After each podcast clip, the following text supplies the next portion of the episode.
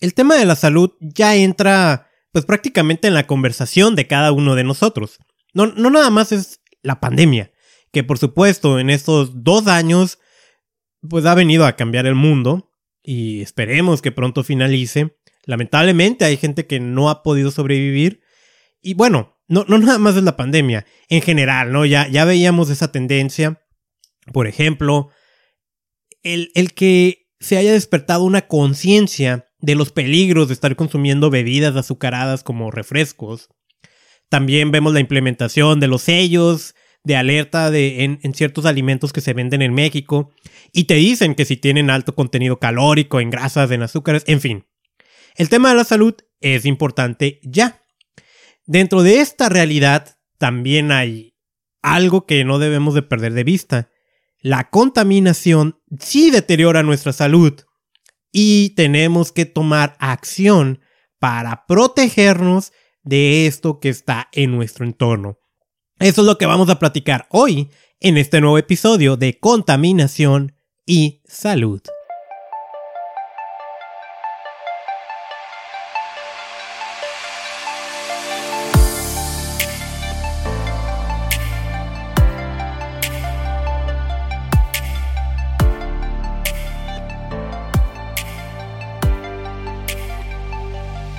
Episodio número 80 del podcast Contaminación y Salud, en donde eso es lo que aprendes, cómo protegerte de los químicos y contaminantes que hay en tu entorno.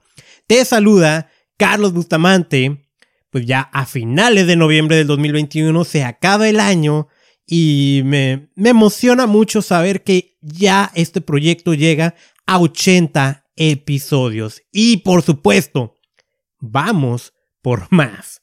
¿Sí? Lo que vamos a hablar hoy, de razones para protegerte de la contaminación y los químicos del entorno, de alguna manera vendría siendo como un resumen de muchos de los episodios que ya están eh, ahí disponibles, muchas de las cosas que, que he hablado en, en todo el proyecto. Y, este surge de un artículo que está publicado en contaminacionysalud.com. De hecho, si tú entras ¿no? a, la página principal, lo, que te encuentras no es la contaminación es un asesino silencioso y hay un botón que dice descubre más aquí. E, ese es una introducción a la temática y lo que hablo y que ahorita vamos a empezar ¿no? ya, con, de lleno es de manera muy resumida, por supuesto, cómo la contaminación está perjudicándonos. Y, es eso, es despertarte la conciencia de que hay acciones que hay que tomar para protegernos. ¿Sí? Así que igual si tú prefieres leerlo, está disponible en contaminacionysalud.com. Así que empezamos. Y mira, como pues a saber, ¿no? Preocupaciones en nuestro día a día pues siempre han existido y van a seguir existiendo. Eso creo que es conveniente que, estemos conscientes al respecto. Las deudas, por ejemplo, ¿no? Las deudas de nuestra tarjeta de crédito o el tráfico que tal vez en tu ciudad empeora, ese jefe que siempre está enojado, cosas que nos estresan y que definitivamente pues nos afectan nuestra salud. Y ese es el tema de salud que está tan presente en nosotros. Y vaya, vamos a dar una pausa, ¿no? No pretendo, y siempre lo he dicho, ponerme a jugar al superdoctor experto en todos los males que sufres, ¿no? Por ejemplo, desde que me duele la rodilla hasta cosas más extrañas que puedan manifestar en tu cuerpo. No, o sea, yo, yo, no, yo no soy doctor. Lo que sí juego, y eso sí puedo jugar, es hacer a un ambientalista que tiene muy presente la responsabilidad propia. ¿Cómo, cómo es eso? Bueno, si cada mañana mi desayuno es algo así parecido a una pizza, y de esas que saben malas, de esas que te preparan en el momento, ya sabes cuáles pizzas me refiero. Y, y, además le ponemos galletas y refrescos, es evidente que algo muy malo va a ocurrir con mi salud. Pero es mi responsabilidad. Estoy tomando decisiones y voy a pagar el precio correspondiente. Pero ¿qué crees? Lo que no puedo hacer es levantarme y decir, hoy quiero estar sano por lo que voy a respirar aire limpio. No, eso no lo puedo hacer. Eso también deteriora tu salud. Y es injusto. Es injusto desde el momento en el que te expones y nadie te preguntó, ¿no? Entonces, ¿te has preguntado qué tan limpio está el aire que respiras? Probablemente no. Y, lo más probable es que lo intuyes, pero a lo mejor no te preguntas de manera tan específica, ¿no? La realidad es que está contaminado. Y claro que lo está. Está tan contaminado que de cada 100 personas que hay en el mundo, 92 no respiramos aire limpio. Y lo más probable es que tú seas una de esas 92 personas. Así que hablemos de las consecuencias de respirar. Y bueno, parece ser que le faltaría una palabra a eso, ¿no? Las consecuencias de respirar debería decirlo como la consecuencia de respirar aire contaminado. Pero te lo vuelvo a repetir, 92 de cada 100 personas así ya lo respiramos. Tristemente, la mayoría de nosotros sufrimos las consecuencias, aunque no nos damos cuenta. Pero te lo voy a revelar de una manera bastante directa. Ya en el 2013, la Agencia Internacional para la Investigación sobre el Cáncer clasificó la contaminación del aire como carcinógeno para los humanos. Regresémonos tantito al tema de la responsabilidad que te comentaba, ¿no? Durante décadas nos han alertado las consecuencias de fumar. Parte de esas consecuencias es desarrollar cáncer. Si tú lo haces, y ojalá no lo hagas, pero si tú fumas es tu responsabilidad y vas a pagar las consecuencias, que consisten en estar inhalando un cancerígeno, básicamente te estás matando a ti mismo. La mayoría de nosotros estamos inhalando ya un cancerígeno, y nadie nos preguntó si queríamos hacerlo, pero estamos pagando esta consecuencia de inhalar aire contaminado, que como te lo comento, desde el 2013 ya está considerado como que nos va a provocar o nos puede provocar cáncer.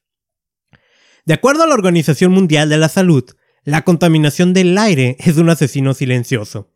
De ahí sale, ¿no? Cada vez que lo digo, la contaminación es un asesino silencioso, pues no es un eslogan mío, viene de la OMS. En el 2020, de acuerdo a la información que nos compartió el ex vicepresidente Al Gore, a quienes tuvimos la fortuna de tomar el entrenamiento climático para Latinoamérica y que cita a The Lancet Commission on Pollution and Health, 9 millones de personas fallecieron de manera directa por este asesino silencioso, la contaminación del aire. En el 2020, tú lo sabes, otra cosa pasó que nos sacudió, y es la pandemia de la COVID-19. Esta nos obligó a encerrarnos de nuestros hogares. Si visitamos Our World Data, nos encontramos al menos hasta la última vez que lo revisé, que se habían reportado 1.87 millones de muertes a causa de la pandemia en el 2020. ¿Esto qué nos dice? Que el aire contaminado mata a más personas que la pandemia. Y te voy a decir algo. En toda la historia, las pandemias siempre han tenido un punto de finalización, pero la contaminación no deja de subir. Otras consecuencias que sabemos sobre respirar aire contaminado es que hay problemas cardíacos, problemas respiratorios, hay un aumento en el riesgo de, desarrollar enfermedades mentales, un aumento en el riesgo de desarrollar diabetes, por muy extraño que eso suene, de enfermedades renales, entre otras tantas cosas. No, no nada más quédate con que se dañan los pulmones, es muchísimo más el daño de esto. Ahora, el gobierno local, ahí donde tú vives, ¿Te ha advertido alguna vez sobre los niveles de contaminación que respiras? Y no se trata solo del aire. Digo, típicamente solemos clasificar a la contaminación como aire, agua y suelo. Eh, eh, la realidad es que es una forma de clasificar que se queda bastante corta. Pero bueno, para simplificar lo que estamos diciendo en el episodio, nos vamos a quedar con estas tres formas. Hablemos del agua. La, pongo en segundo lugar de importancia, y lo cual es un error mío, porque en la naturaleza pues, es más importante que existe. Eh, eh, vaya, pero lo pongo así porque el aire, pues solo podemos vivir sin él unos cuantos minutos. Sin agua resistimos un poquito más. Este elemento tan esencial para la vida del planeta lo hemos destrozado. Nuestros océanos están totalmente contaminados. Los hemos tratado como los retretes internacionales. Y mira, desde casos más actuales como depositar agua radioactiva, hasta casos más viejos o clásicos como la enfermedad Minamata. Y bueno, curiosamente ambos vienen de Japón. Año tras año, década tras década, nuestros océanos sufren y cada sustancia que vertimos en él regresa a nosotros. Lo más popular, ah, o al menos creo yo, que es lo más conocido, es el tema del mercurio. Aunque, digo, hemos tirado muchísimas más cosas ahí en el agua. El mercurio es un metal pesado neurotóxico y que dependiendo de su forma química será liposoluble. Eso significa que le gusta la grasita. Entonces hay especies marinas que lo consumen. Sí, las especies marinas suelen tener un contenido considerable en grasa. Después nosotros nos comemos esas especies en deliciosos tacos de pescado, otras cosas. Entonces la pregunta, ¿estamos comiendo mercurio? Bueno, eso ni siquiera se pone en duda. Hay inclusive algunos especialistas que han mencionado que mujeres embarazadas deberían evitar el consumo de especies marinas. Esto, esto que acabo de decir igual, tú verifícalo con tu médico. Porque sabemos también que hay muchos nutrientes muy buenos en las especies marinas, pero pues están contaminadas. Y no solo es el mercurio. ¿Qué tal los microplásticos? Es un auténtico dolor de cabeza. Y aunque parece evidente las maneras en que contaminamos nuestros océanos con estos, y me estoy refiriendo a la monstruosa bolsa desechable de plástico, y más allá nótale a los popotes. A veces, nuestras inocentes actividades cotidianas son las que los generan. De casualidad, usas pastas dentales con cuadritos brillantes que tú crees que te pondrán blancos tus dientes. O usas exfoliantes. Si respondes que sí, tú probablemente estás contaminando con microplásticos nuestros cuerpos de agua. Ahora no, no te sientas culpable. Es algo que acabas de descubrir ahorita. Al día de hoy, todavía se investiga el efecto de plásticos en el medio ambiente. Al momento, entre todo, sabemos ah, de la presencia de unos químicos llamados disruptores endocrinos. Son algo así como falsas hormonas que desestabilizan tu sistema endocrino. Estos disruptores parecen estar perjudicando todo el ecosistema marino y también te están perjudicando a ti. Por cierto, dos datos que te van a volar la cabeza. Uno, la principal fuente de contaminación por microplásticos al océano no proviene de la monstruosa bolsa desechable de plástico, sino del uso de los neumáticos. Esto te puede llamar llanta o rueda, dependiendo del país en el que estés. Nosotros le llamamos llantas, ¿no? Pero bueno, es la cosa esa negra que hace que se mueva el automóvil y le echas aire para que se infle, ¿no? Y dos, todos tenemos microplásticos de nuestro interior. Pero la mayor parte de estos no viene del agua o de alimentos marinos, sino del aire que respiramos. Ahora, mencioné ahorita a Al Gore, ¿no? Y Al Gore es un personaje que está muy involucrado en tema de cambio climático. El cambio climático también deteriora tu salud. Déjame decirte estos puntos. El cambio climático es real. Hay quien lo duda, ¿no? Pero es real. El cambio climático sí está amenazando la vida de todos los seres del planeta la actuación de los humanos es la razón principal por la que está ocurriendo. Y la quema de combustibles fósiles, eso lo hablábamos en el episodio anterior, son los principales contribuidores de gases de efecto invernadero, por ejemplo gasolina y diésel. Mejor prepárate porque en unos años van a estar prohibidos. No son el futuro, son el pasado, un sucio y contaminante pasado. ¿Sufres de alergias? Probablemente. Décadas atrás, una de cada 30 personas sufría en algún tipo de alergia. Hoy es una de cada tres. yo soy tan afortunado porque pues yo no sufro. A veces soy como la envidia de mis amigos. De las alergias más comunes tenemos al polen. El polen tiene una enzima llamada NOx. Y bueno, si eres un poquito conocedor de la contaminación, no, no me refiero al NOx contaminante. y, bueno, e, e, este polen, al inhalarlo, provoca un daño junto con su enzima, ¿no? Provoca un daño en las membranas de tu sistema respiratorio, lo cual hace que se active de manera violenta tu sistema inmune. Y ahí lo tienes, un desagradable episodio de alergia respiratoria. Mientras yo te veo sufrir, mientras yo, pues bueno, yo no sufro nada. ¿ah? Pero, por supuesto, digo, qué feo sonó lo que acabo de decir, pero vaya, creo que se veía mejor escrito. Yo no sufro alergias, pero normalmente cuando la gente me busca, es esa razón, ¿no? Es como... Y, no, no, es que me busque para una solución para sus alergias, sino que se interesa en el tema porque se dan cuenta que cuando hay más contaminación, hay más alergias. La excesiva concentración de CO2, que es un gas de efecto invernadero en las ciudades, hace que las plantas crezcan más y más rápido. Esto parece bueno hasta que encontramos que ciertas especies como la ambrosía empiezan a soltar hasta 5 veces más polen. Peor aún, cuando el polen se junta con las partículas contaminantes de los combustibles, el efecto se potencia. Mala noticia para ti, los gases de efecto invernadero van a seguir aumentando y también van a seguir aumentando tus alergias. Pero bueno, eso no es todo. ¿Qué pensarías si te dijera que los alimentos que consumes son menos nutritivos? Y bueno, no, no me estoy refiriendo a la comida moderna, que es falsa, ¿no? Sino a alimentos naturales. Hay una TED Talk de Christy Evie que explica muy bien esto. Al aumentar la concentración de CO2, los nutrientes en los cultivos se reducen. Asimismo, otra cantidad importante de estudios ya han llegado a las mismas conclusiones.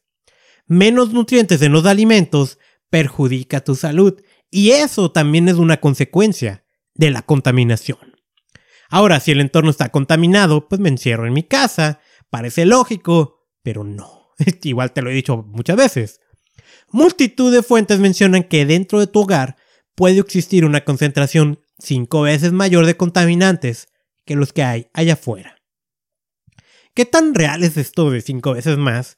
Bueno, no hay un único tipo de contaminante, hay miles.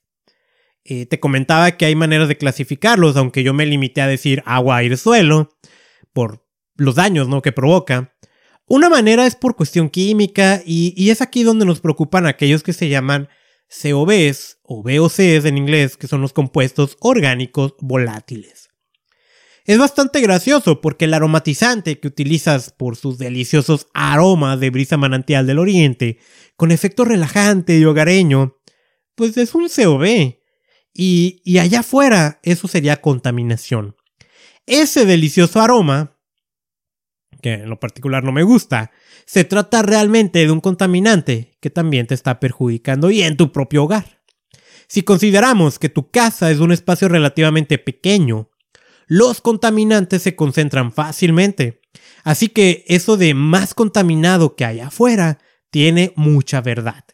En lo personal he monitoreado interiores de manera simple, no, no, no, no compleja y tengo mi aparatito. He encontrado en algunos casos resultados alarmantes y pues sí me preocupa bastante. Ya que si consideramos que es de nuestro hogar donde dormimos, donde nos alimentamos, donde pasamos alrededor de 10 horas de ahí adentro, por eso deberíamos de preocuparnos. Y yo, yo tengo un purificador de aire en, en mi hogar, ¿no? Para estar limpiando eso precisamente. ¿Recuerdas los disruptores endocrinos de los que te acabo de comentar sobre los plásticos? Pues también están en el hogar. Se llaman, entre otros, retardantes de llamas. Su función es reducir el riesgo de incendios de tus muebles, aparatos electrónicos y telas.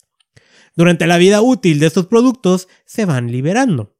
Existen enormes sospechas sobre la relación con estos y el desarrollo del cáncer, particularmente el de tiroides y de mama. Se van acumulando en el polvo y quieres estar más próximos de este polvo, tal vez los más enanos del hogar, como tus bebés y tus mascotas. Finalmente, ya para ir concluyendo, ¿me puedo proteger? Pues no podemos estar encerrados en una burbuja, y parte del daño que hemos provocado al planeta es irreversible, pero sí podemos hacer algo para protegernos. Ese es el objetivo del, del podcast, del blog, Contaminación y Salud, donde puedes encontrar artículos o en este caso episodios donde te platico de manera más particular de cada temática. Si ya has escuchado episodios anteriores, pues te puedes dar cuenta que, en efecto, este fue como un resumen de varios episodios. Yo, yo quisiera sugerirte, en el caso específico del podcast, el episodio 71, El aire también deteriora tu salud. El episodio 70, Bebés, niños y los contaminantes del hogar. El 61, los alimentos pierden nutrientes por la contaminación. El 58, alimentos marinos contaminados. Hay muchísimo más. Considera, pues este es del episodio 80. Y, si lo digo, ¿no? Más o menos del episodio 30 en adelante hubo una subida en cuanto a la calidad del audio porque compré un equipo más... Pues un equipo mejor para grabar podcast. Pero vaya. Eh, esto es un artículo que creo que merecía la pena convertirlo en podcast. Y te vuelvo a comentar, lo, puedes leer en contaminacionysalud.com. Hemos llegado al final. Te invito a que si te gustó esta información, compártelo. Compártelo con personas que le puedan interesar. Suscríbete a este podcast desde la aplicación que me estés siguiendo y es gratis. Sígueme en mis redes sociales. Todo en todos lados me llamo Contaminación y Salud. Soy Carlos Bustamante y mi misión es enseñarte a proteger tu salud de la contaminación.